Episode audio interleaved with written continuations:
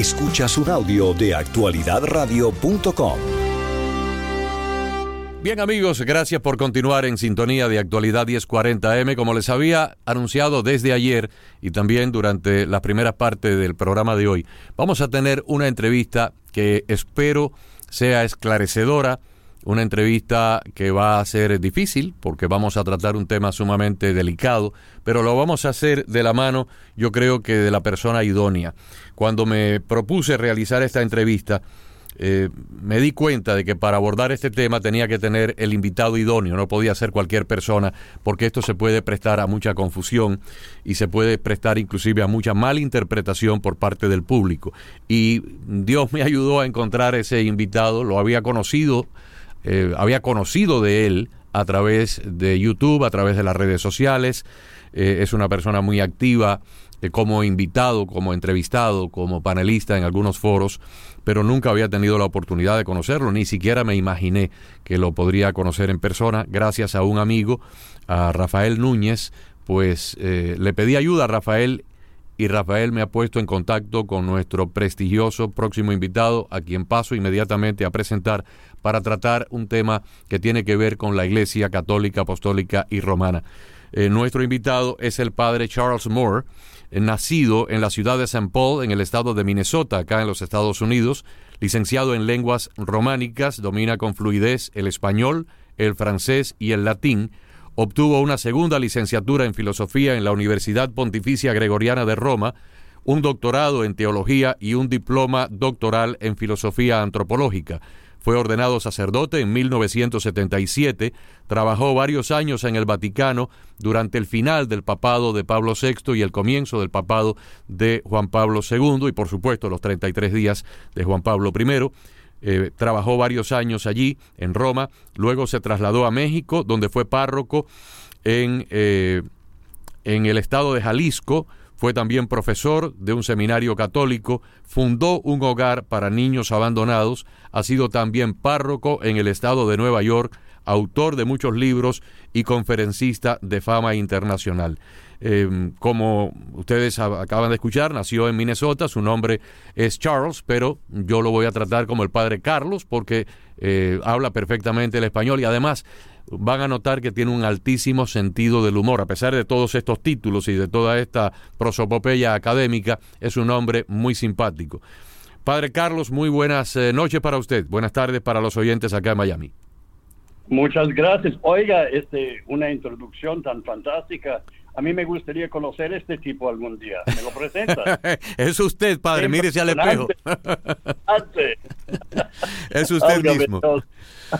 Bueno. A ver, a sus órdenes estoy. Muchas gracias. Pasemos a un tema muy complicado que tiene que ver no solamente con la expulsión de un obispo muy amado, muy querido acá en los Estados Unidos, un gran defensor de, de, Cristo, del Evangelio, de la moral y la doctrina de la Iglesia, que es eh, Joseph Strickland, que fue expulsado el sábado pasado de su cargo como obispo de la localidad o de la diócesis de Tyler en el estado de Texas eh, y ha sido dejado prácticamente en el aire. Y mucha gente se está cuestionando eh, si dentro de la Iglesia Católica Romana hay algo que, que debemos eh, preocuparnos, porque esta es una simple ficha de muchas otras. Tenemos el sino de, de la sinodalidad, eh, donde habían muchísimas preocupaciones de que se ordenaran mujeres al sacerdocio, de que se ordenara la, el, sacramento del matrimonio para personas del mismo parejas del mismo sexo y cosas así que realmente dentro de los sectores conservadores de la iglesia ha provocado una gran eh, ola de preocupación. Pero tal vez el programa no lo hubiéramos hecho a pesar del despido de la expulsión del obispo Strickland si no hubieran sido por unas palabras que tuvieron lugar la semana pasada del cardenal eh, Gerard Muller.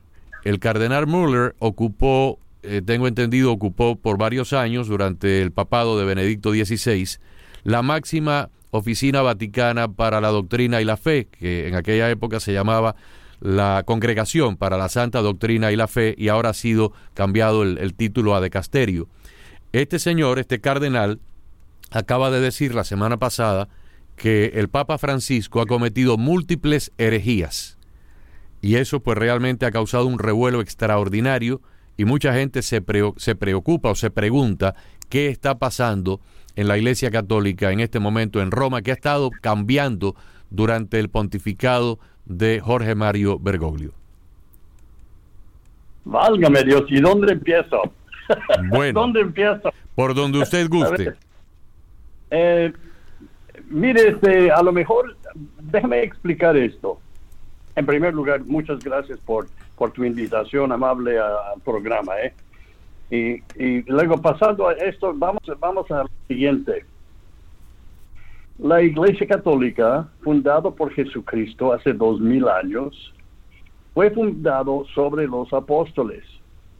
Los apóstoles eran los primeros obispos católicos. Entre los doce apóstoles hubo un Judas, ¿verdad? O sea, lo que quiero decir es que estos problemas con nuestros obispos no es, no es un problema nuevo. Así fue desde el principio. Siempre, siempre tuvimos problemas que es una iglesia llena de personas y las personas somos imperfectos. Ahora, la, lo que hemos eh, este, conservado desde el principio de la iglesia es la sucesión apostólica. ¿Qué significa eso? Quiere decir que un obispo hoy, el obispo, por ejemplo, de Miami, fue hecho obispo por otro obispo, y ese otro obispo fue hecho obispo por otro, hasta uno de los doce apóstoles. Fue consagrado obispo por uno de los doce apóstoles, así en su, su línea, linaje. Ah, también los papas, hemos tenido 267 papas desde San Pedro hasta Jorge Mario Bergoglio. Eh, esta idea de sucesión para nosotros católicos es fundamentalmente importante. Los protestantes no tienen eso. Tienen otro sistema.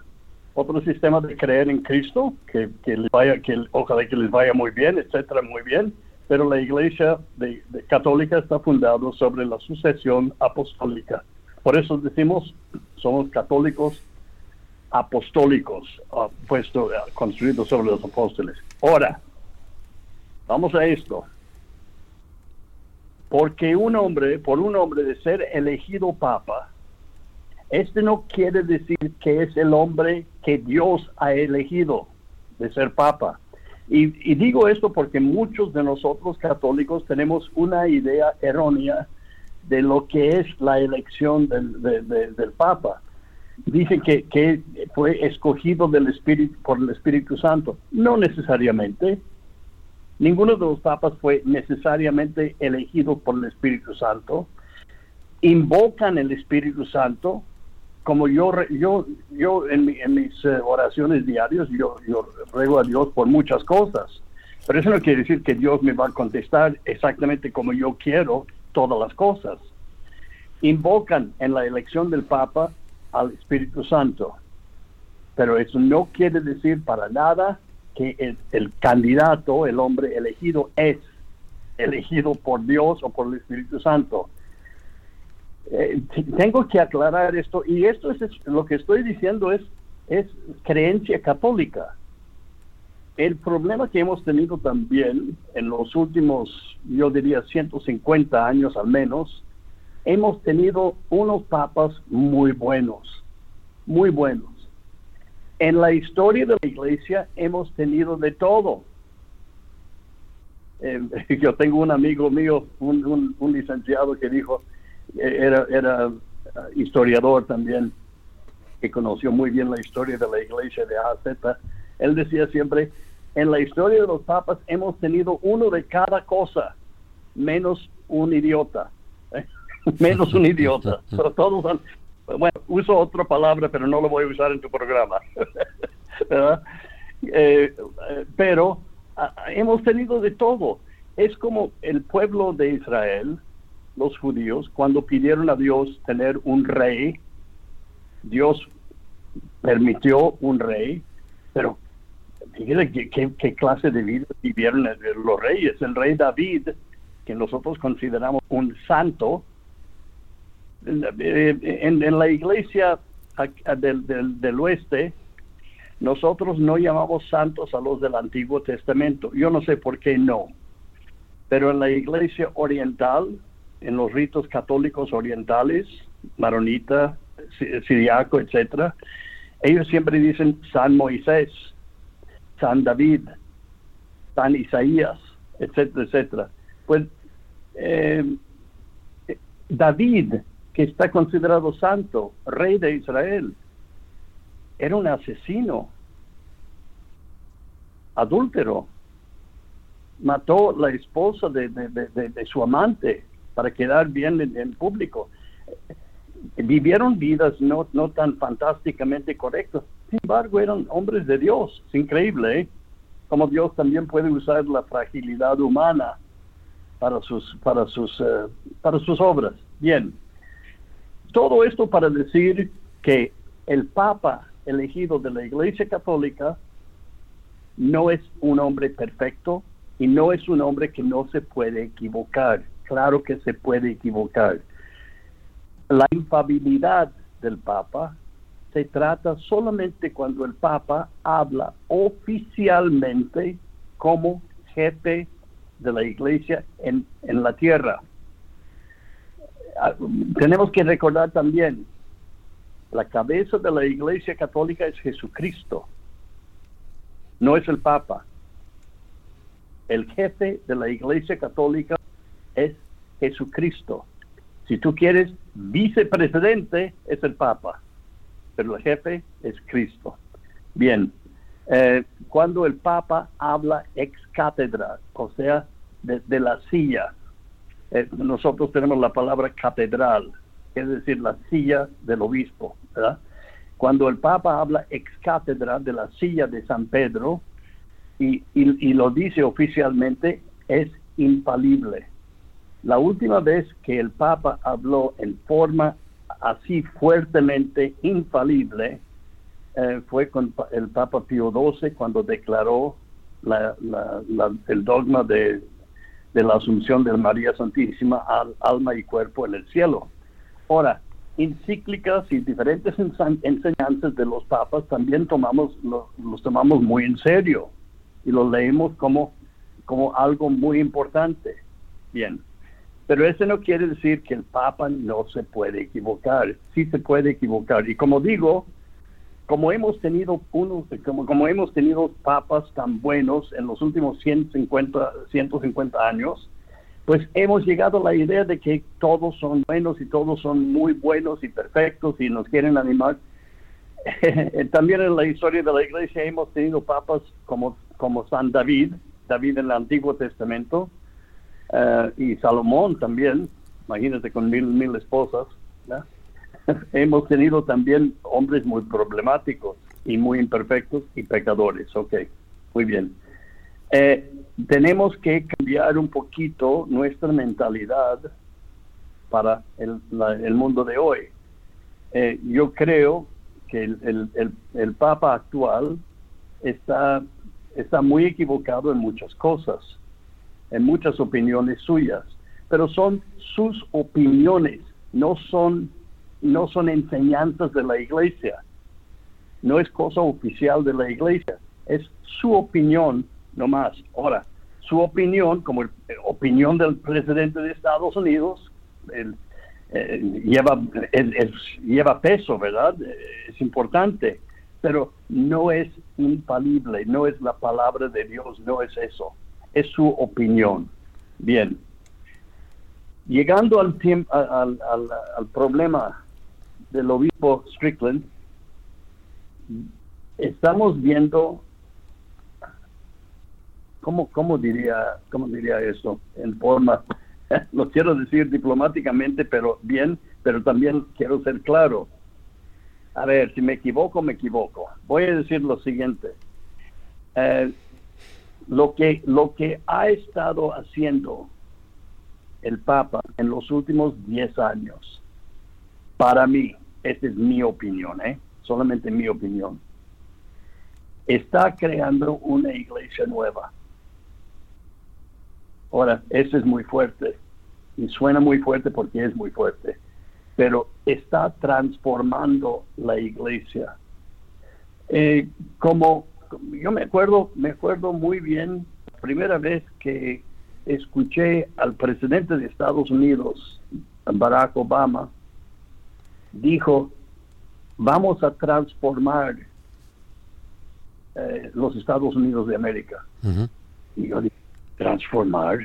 ¿Cómo que transformar? ¿Qué, cuál es el problema con Estados Unidos? ¿Por qué, por qué necesitamos transformar el Estado, los Estados Unidos? Eh, lo mismo, el Papa Francisco está tratando de transformar la Iglesia Católica. Ahora, cuidado aquí, porque hay algunas cosas, hay algunas cosas que eh, no, se, no se puede cambiar ni se puede transformar son cosas fijas, dogmas de fe que nosotros creemos.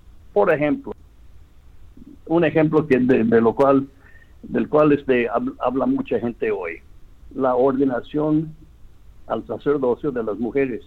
Eso no puede ser. Punto. Se acabó la discusión porque fue definido. Fue definido y es parte de nuestra fe. No puede cambiar. Eh, matrimonio para parejas homosexuales no puede existir. No puede, ya está definido. Eh, otras cosas que quería cambiar, válgame Dios, estoy olvidando. Varias cosas que, que están hablando de cambiar que no se puede cambiar. Y por eso, si, si uno nota, hablan en una forma muy curiosa desde Roma. Hablan con ambigüedades. Dicen que sí, dicen que no, dos pasos adelante, uno para atrás. Nada es claro, porque saben ellos perfectamente bien, tanto el Papa como su gobierno, que están hablando de cosas incambiables pero que los quiere cambiar. Pero si, me permite, padre, una, una breve interrupción. Usted se hizo referencia al gobierno de Barack Obama cuando Obama en aquel famoso discurso dijo que vengo a cambiar por completo, a, transformar la sociedad americana. Evidentemente un hombre no lo podía lograr, pero Obama como presidente nombró a un grupo de ministros, a un grupo de directores de agencias federales, a un grupo de gente en el gabinete, en la CIA, en el FBI, eh, jueces en el Tribunal Supremo, que desde sus diferentes posiciones sí implementaron una serie de cambios radicales y hoy, a pesar de que usted no vive hace décadas en los Estados Unidos, hoy yo le puedo decir, y usted lo sigue a través de las noticias, que nuestro país no se parece ni remotamente al país que conocimos hace 30, 40, 50, 60 años atrás. Aquí hay una corrupción a nivel eh, institucional espantoso. Entonces, lo que estamos viendo en el Vaticano con gran preocupación es que el Papa Bergoglio ha nombrado a, una serie de puestos muy importantes. Por ejemplo, sacó a Gerard Müller de la Congregación para la Doctrina de la Fe y ha sustituido ese cargo con un señor eh, argentino llamado Víctor Manuel Fernández, del cual hay una serie de acusaciones que yo ni siquiera me voy a atrever aquí a, a repetir para no escandalizar. Entonces, así cada uno de los, de los puestos que otrora ocupaban personas eh, durante el papado de Juan Pablo II o que fueron nombrados por Joseph Ratzinger como Papa Benedicto, ahora han sido sacados Robert Sara, Raymond Burke, eh, han sido sacados del camino y han sido sustituidos por personas que a todas luces tienen un sentido mucho más ultraliberal. Entonces la preocupación de muchos católicos es cuando pasen 5 o 10 años, cómo va a quedar la iglesia. Sí, exactamente, y exactamente la razón por la cual hice la comparación con Obama. Es precisamente lo que Obama dijo, lo que, lo que dijo hizo.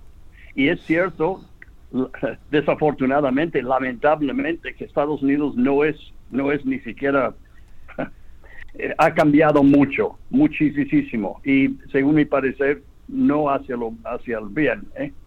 Sin embargo, eh, es lo que están haciendo igual en el Vaticano ahora, igual. Eh, ha nombrado, como acabas de mencionar, ha nombrado el Santo Padre, ha nombrado muchas personas, ha, cambiado todo el gobierno, todo el gobierno, y ha puesto a, hombres pues completamente liberales en el sentido europeo de la palabra liberal, no, no, no, no, no solamente abiertos, con una agenda liberal, modernista. Y así, lo ha hecho. Y ha quitado, perdóname, pero ha quitado unos hombres muy buenos, buenísimos, muy buenos, como jefes de congregaciones en el Vaticano, los ha quitado y los ha expulsado, francamente. Los ha quitado, pum, pum, pum, pum, como si nada. Y ha puesto hombres, este, bueno, no, no voy a decir, pero ha puesto unos hombres que no son de la, de la, de la estima de, mucha gente por, por varias cosas. Pero todos son liberales y están cambiando, tratando de cambiar la iglesia. Ahora, voy a mencionar una cosa y esto me va a causar, me, puede causar muchos problemas en el futuro, pero lo voy a decir. Es, el Papa me está presentando a mí y a todos no solamente una iglesia diferente, y repito, una iglesia donde no puede cambiar ciertas cosas. No, hay cosas que no se puede cambiar y quiere cambiarlos, ¿ok? Se va a meter en muchos problemas si, sigue adelante con eso, les puedo asegurar. Pero también eh, está presentando, perdóneme, pero está presentando un Jesucristo diferente. No es el mismo Cristo que yo conozco. Y yo tengo 45, 46 años de sacerdocio y he sido católico practicante toda mi vida. Pienso conocer algo de mi Salvador. Es más, creo conocer bastante y lo quiero mucho y, quiero seguirlo. Ahora, hay, hay varias cosas, permítame una confesión, ¿eh? lo voy a confesar hay varias cosas que dice Cristo en el Evangelio que son muy duras para aceptar. No todo lo que dice Cristo es fácil de aceptar, no, no, no todo. No, vamos a hacer algo, vamos a regresar precisamente para retomar la conversación ahí mismo, para hablar un poco de esa teología, para hablar un poco de su experiencia como doctor en teología, como profesor de un seminario católico eh, y lo que se está hoy viendo y muchas personas, católicos practicantes, católicos comprometidos o inclusive personas que andan por el mundo mirando y, analizando las noticias, se preguntan si se está encaminando la iglesia a un nuevo cisma. Desde, desde la época de Lutero no ha habido un cisma, ha habido una, una iglesia católica apostólica romana eh, unificada, hegemónica, jerárquica, y mucha gente se está preguntando si esas palabras recogidas en Mateo 24 y 25 y luego repetidas por San Pablo en algunas de las cartas a las iglesias y vueltas a repetir en el libro de Juan de la, del Apocalipsis, de que al final eh, habrá una asentación del mal en la cúspide de la iglesia y que la iglesia pasará a ser una iglesia remanente pequeña, una iglesia pequeña fiel y una iglesia infiel grande. Mucha gente se pregunta si estamos en el cumplimiento de las profecías de la Salet, de Akita en Japón, de, de Fátima y de todo lo que se ha anunciado hacia el fin de los tiempos. Dejo eso en el aire para que usted lo, lo responda cuando regresemos después de esta pausa por actualidad 1040 AM con el padre Carlos Moore. Esta es una producción de actualidadradio.com. Bien, estamos de regreso, amigos, por actualidad 1040M con el padre Carlos Moore, sacerdote católico con más de 45 años de, de, servicio, eh, doctor en teología, profesor de seminarios católicos. Eh, ha trabajado como párroco, ha trabajado en el Vaticano. Precisamente, padre, usted trabajó hacia el final en el Vaticano, hacia el final del papado de Pablo VI, de Giovanni Montini, y luego estuvo ahí durante los 33 días de Juan Pablo I, de Albino Luciani, y luego vio la llegada del Papa Wojtyla de, de Juan Pablo II y después vino para México. Pero mm, recordemos que en un momento dado, ya hacia el final de su papado, eh, Pablo VI preocupado por lo que estaba viendo en aquella época, que no era ni remotamente lo que se ve hoy, dijo, parece que el humo de Satanás se ha metido dentro de la iglesia. Y ese humo de Satanás está, está plasmado en los evangelios, se recoge en los evangelios, en Mateo 24, en Lucas, se recoge luego en las advertencias que San Pablo hace a las iglesias en sus epístolas y en el libro del Apocalipsis. Se habla de que al final la Iglesia Católica sufrirá una crisis como nunca, quedará un rebaño pequeño, un remanente fiel a, Jesucristo, pero la gran mayoría cometerá la apostasía, que es la traición a, Jesucristo y a su Evangelio. Y mucha gente se está preguntando, sobre todo los que han estudiado escatología y están eh, pendientes de las profecías de la Saled, de Aquita, de Fátima, de Garabandal, si estamos viviendo ya acaso este gran epílogo, este gran libreto final eh, del, universo, de, la creación, que está teniendo en este momento el cumplimiento de lo que se anuncia como el fin de los tiempos. No el fin del mundo, sino el fin de los tiempos. Es un tema complicadísimo, eh, pero creo que usted es la persona idónea para tratar de explicarnos. Bueno, pero ¿qué les puedo decir? Eso depende de la interpretación de, que, uno mismo quiere dar a, a, la, Sagrada Escritura en primer lugar y a, diferentes revelaciones. Yo, yo, yo solo sé que no sé. Yo solo sé que no sé. Eh, da muchas indicaciones a que sí, a que todo lo que, lo que acabas de explicar, a que sí estamos en esos tiempos. Y yo trato, como cada buen cristiano espero, eh, yo trato de vivir cada vida como si fuera mi último, mi último día. ¿Sí? Eh, eh, una, cosa que, que, unas religiosas pusieron en la sacristía de un convento carlita donde iba yo a celebrar misa, eh, un letrero arriba de donde se vestía el sacerdote, dice, sacerdote de Dios, ofrece esta misa como si fuera tu primera misa, ofrece esta misa como si fuera tu última misa, ofrece esta misa como si fue tu única misa. Y así hay que tratar de vivir cada día como si fuera nuestro primer, último y único día de vida. Hacerlo bien. Ahora, sucede lo que sucede, lo que, lo que va a pasar, va a pasar. Pero a, los creyentes no nos tenemos que preocupar. No nos tenemos que preocupar para nada. A los, los no creyentes tienen que, tendrían que preocuparse. Son ellos que tienen que, tener un cierto temor no los creyentes. Puede ser que estemos en los últimos tiempos. Estoy muy abierto a esa posibilidad.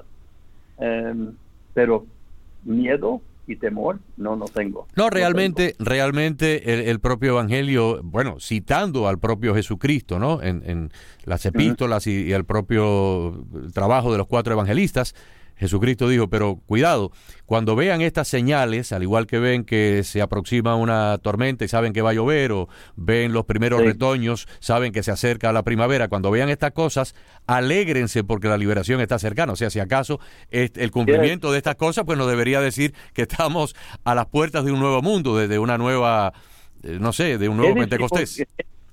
¿Qué decimos cada vez eh, que rezamos el Padre Nuestro?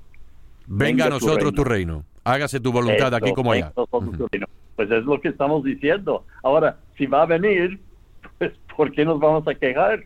¿Verdad? Claro. Ahora, mientras no venga, ¿estamos en peligro de, una, de un nuevo sismo? ¿Estamos en peligro de que se promulguen algunas normas en el Vaticano que sean eh, desatendidas, que no sean acatadas por parte de la feligresía y haya se cumpla esa, esa profecía de obispos contra obispos, cardenales contra cardenales, sacerdotes contra sacerdotes, unos uno en un bando, otros en otro? Eso ya existe. Eso ya existe. A lo mejor este, los fieles no se dan cuenta, pero existe y ha existido durante muchos años ya. En, en parte, durante los últimos 50 años ha existido una división entre el clero, pero la división ya se está pronunciando más y más y más, cada día más. Eh, ya hay obispos contra obispos, hay cardenales contra cardenales, todo lo que decía la profecía de, de, eh, la Salet. La Exactamente, lo, hay. Ahora, el problema que, todos estamos este, viendo esto. Si el Papa y los suyos, todos los hombres que él, hombres y mujeres que ha puesto cerca de él, ha quitado todas las personas seguras y ha puesto personas no tan seguras en cuanto a la fe. Si ellos cambian un dogma de la fe católica son cismáticos y lo saben.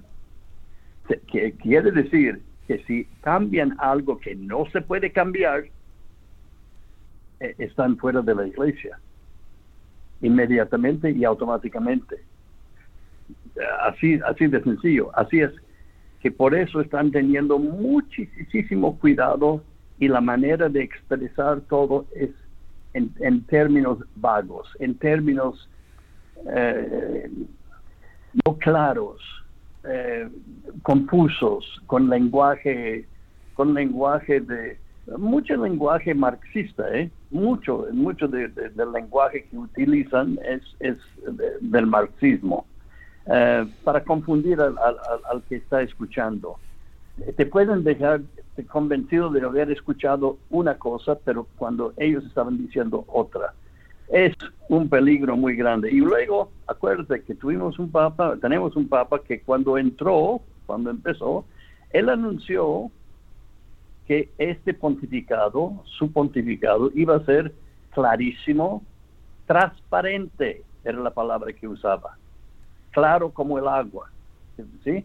Él quería la honestidad, la sinceridad, la transparencia. Pues no hay nada de eso, nada de eso. Y, y el que habla en contra o el que hace una pregunta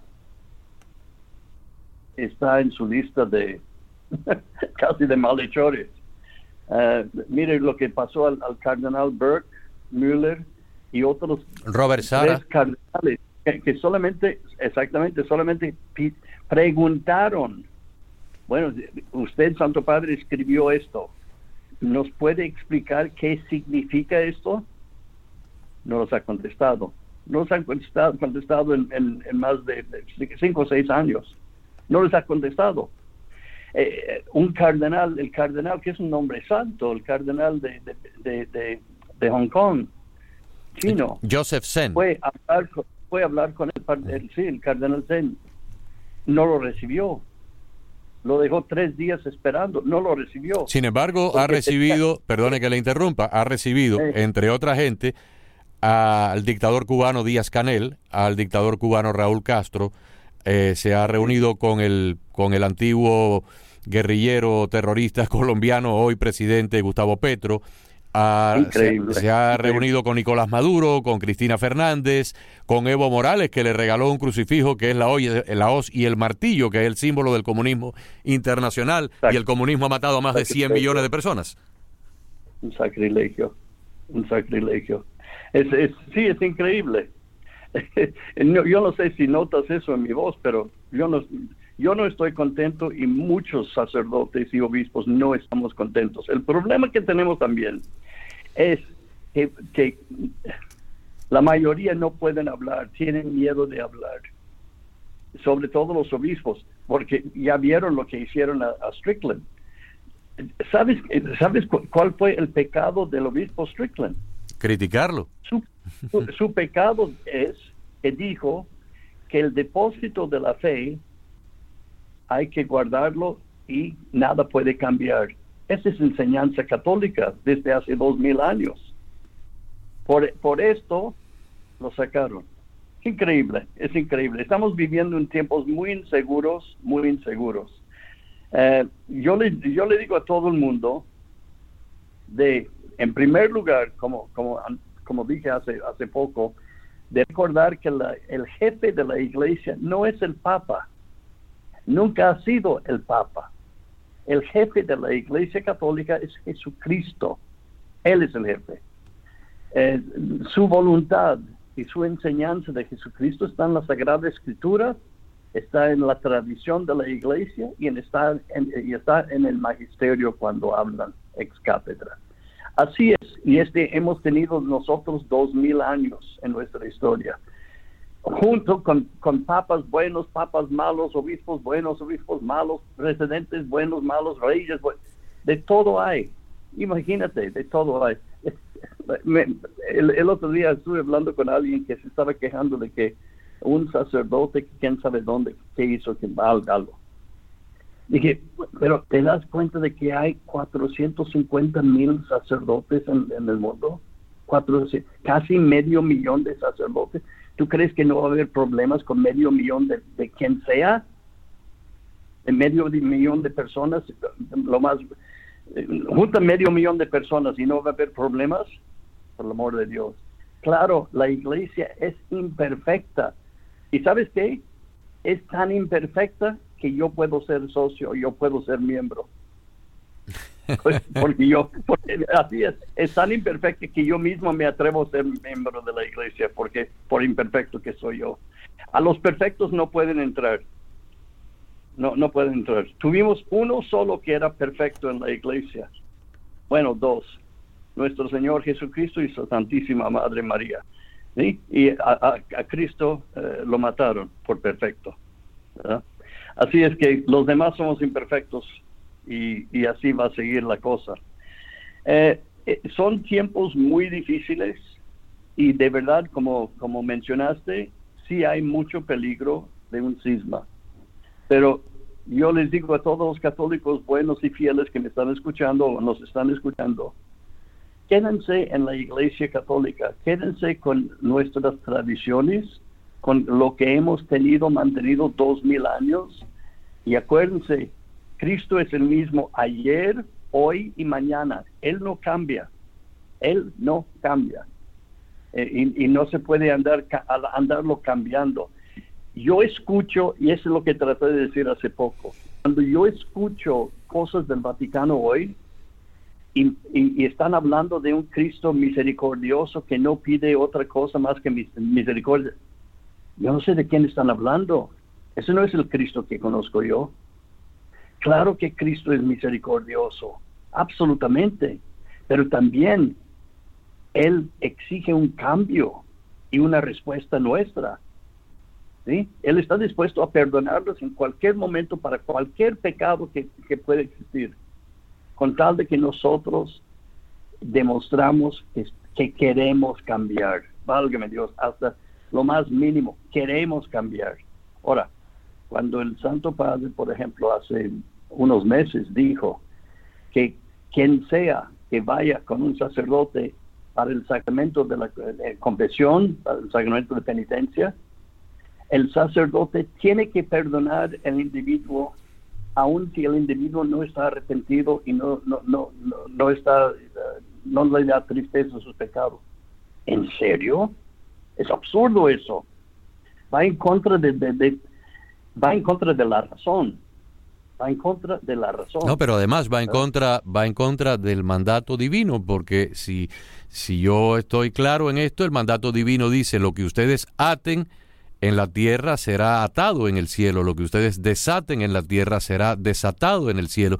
La confesión establece que el sacerdote tiene que hacer un juicio de valoración, de, determinar si hay un arrepentimiento o no. O sea, si yo voy a confesarme porque estuve eh, maltratando a mi esposa eh, con una amante y vendiendo narcóticos y lo que quiero es la absolución suya, pero no estoy dispuesto a abandonar esa vida porque la semana que viene tengo nuevas actividades de, de narcotráfico, pues entonces arreglado Así es, y, además, si uno viene conmigo, y, no me importa lo que, lo que, lo que está tratando de, enseñar sobre esto, el, Santo Padre, con todo debido respeto, está equivocado. Si alguien viene conmigo, por ejemplo, y está maltratando a su esposa, con, engañándola con otra, y está eh, vendiendo drogas, pepe, papá, todo esto, y me dice, y además no estoy arrepentido, Padre. ¿Cómo lo voy a perdonar? Y, varias veces, no muchas, pero varias veces en todos los años que tengo confesando, he tenido que, no dar la absolución. Tuve que, que, no dar la absolución porque la persona me dijo, obviamente, abiertamente, que no estaba arrepentido. Pues si no estás arrepentido, no hay perdón. Eh, son cosas así que nos están molestando a, muchos. No, pero que inclusive, inclusive trascienden el proceso de lo que es el sacramento de la confesión. Vamos al otro sacramento que todavía es peor, que es el de la Eucaristía, el de la comunión.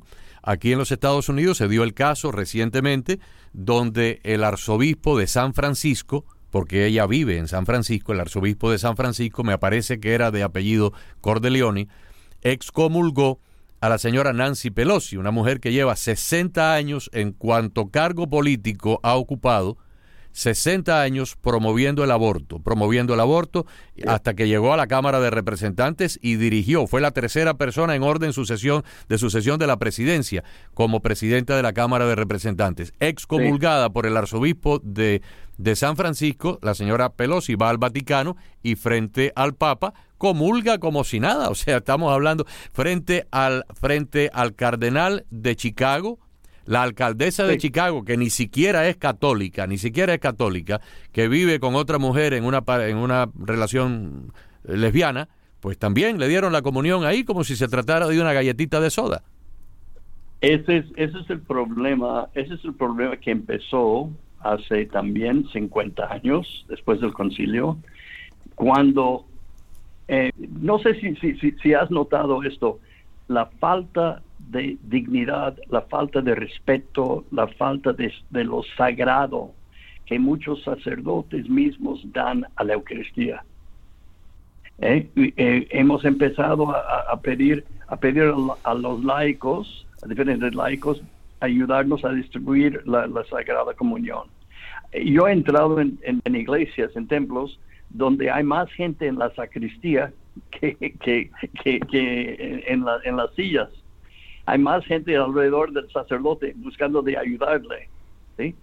Hemos perdido todo el respeto del, de lo sagrado.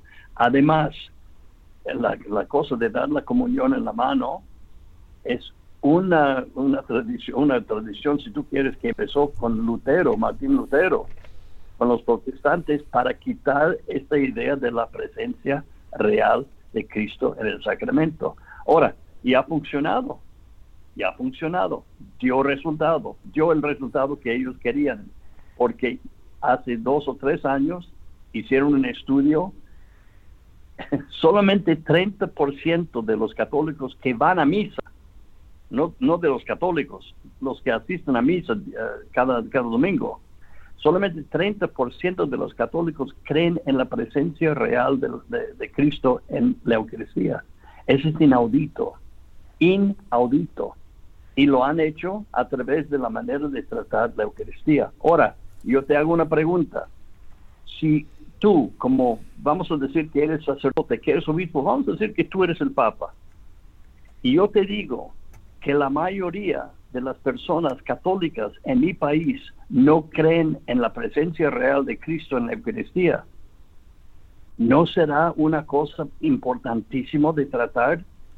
Gravísimo. esto, no, esto no lo tratan para nada, pero mandan a llamar todo el mundo a, charlas y pláticas y quién sabe qué están haciendo con este sínodo de, de, el sínodo de sinodalidad o quién sabe qué, cómo se llama, que es una barbaridad.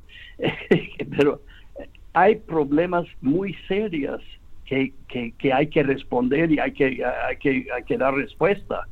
Y eh, a estas preguntas no los no, no tratan pero tratan otras cosas que quieren cambiar cosas que no se pueden cambiar. Bueno, por lo menos la confusión, es una confusión, total. una confusión total. Por lo menos el programa de hoy, si bien no hemos tenido soluciones porque las soluciones están fuera de nuestro alcance, del suyo, del mío, por lo menos hemos señalado cuáles son los problemas, cuáles son los peligros, para que las personas que nos escuchen tengan los ojos abiertos, como buen trabajo del meteorólogo no puede cambiar el curso del huracán, pero por lo menos llamar la atención de las personas para que se preparen ante la llegada de la tormenta y usted hoy pues nos ha ayudado muchísimo a esclarecer algunas cosas y esperemos de que pueda estar con nosotros próximamente en otra entrevista.